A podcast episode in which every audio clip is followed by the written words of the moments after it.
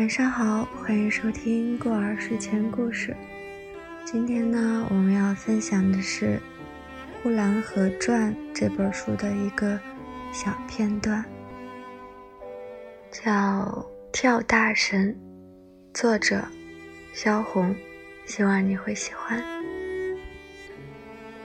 那接下来就开始今天的分享喽。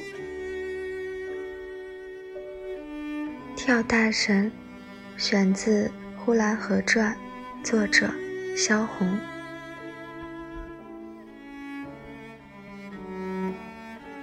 呼兰河除了这些悲琐平凡的实际生活之外，在精神上也有不少的盛举，如跳大神、唱秧歌、放河灯、野台子戏、四月十八娘娘庙大会。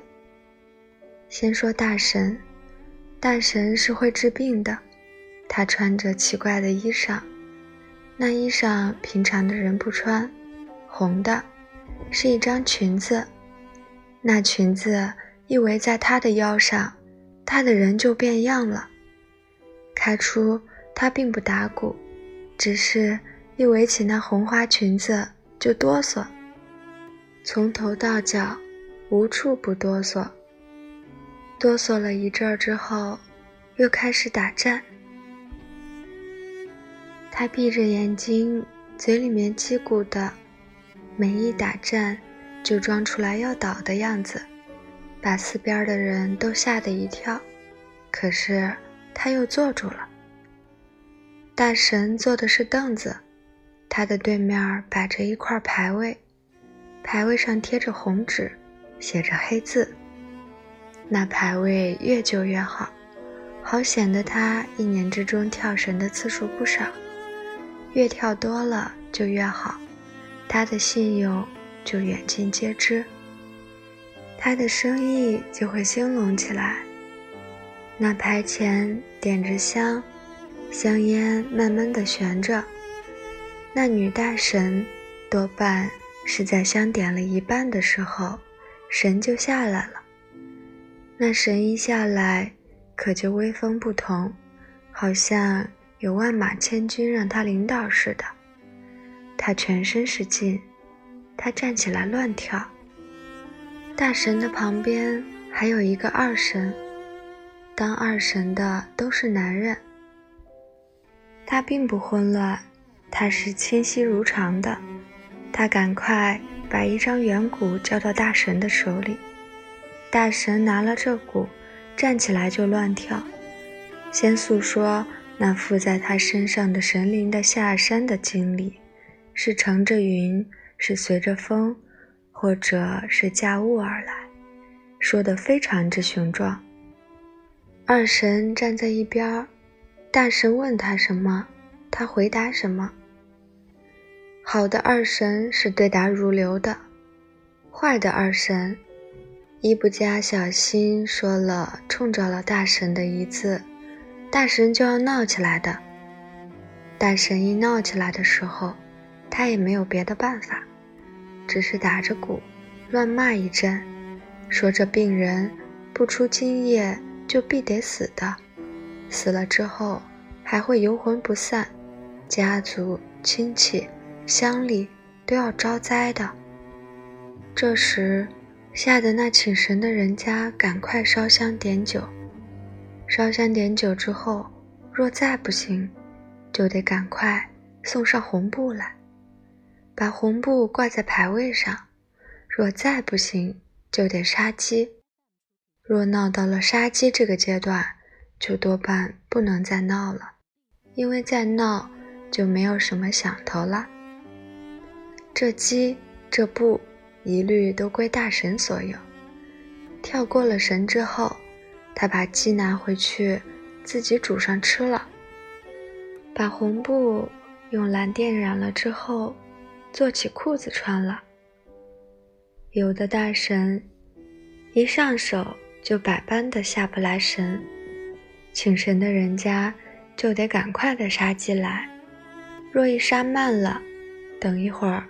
跳到半道就要骂的，谁家请神都是为了治病，请大神骂是非常不吉利的，所以对大神是非常尊敬的，又非常怕。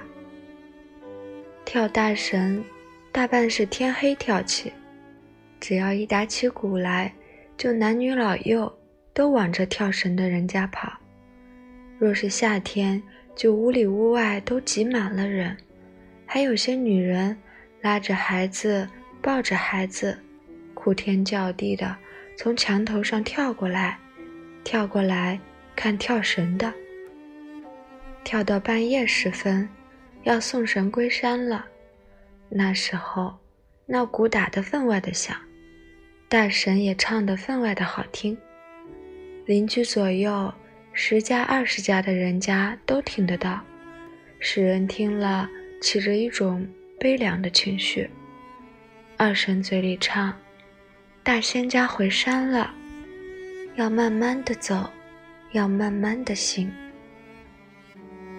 大神说：“我的二仙家，青龙山、白虎山，夜行三千里，乘着风儿不算难。”这唱着的词调，混合着鼓声，从几十丈远的地方传来，实在是冷森森的，越听就越悲凉。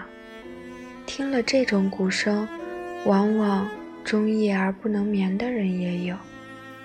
请神的人家为了治病，可不知那家的病人好了没有，却使邻居街坊感慨心叹，终夜而不能已的。也常常有。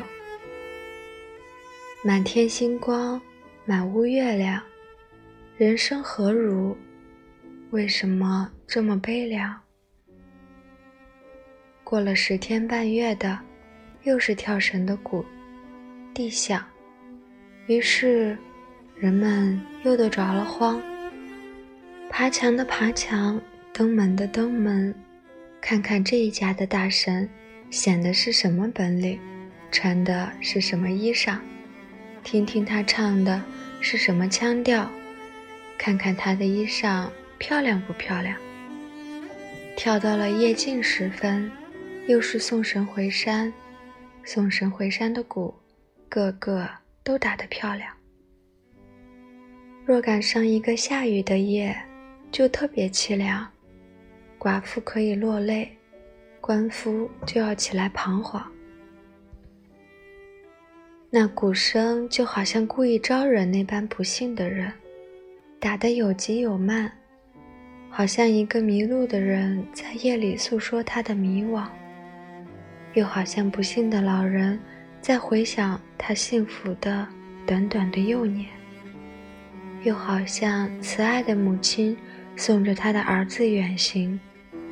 又好像是生离死别，万分的难舍。人生为了什么，才有这样凄凉的夜？似乎下回再有打鼓的，连听也不要听了。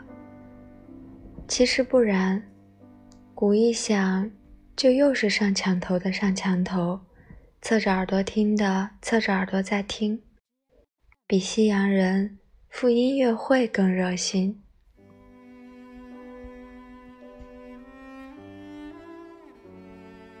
好啦，那这一段我们就分享到这里结束。之前看这段的时候，我也是第一次这么详细的看到跳大神的描述，感觉蛮好玩的，所以分享给大家，希望你们喜欢。那如果要看文字版的话，可以去关注过儿的公众号“过儿睡前故事”。嗯，那我们今天的分享就到这里结束了，晚安，美儿跟大家晚安。嗯，好，晚安。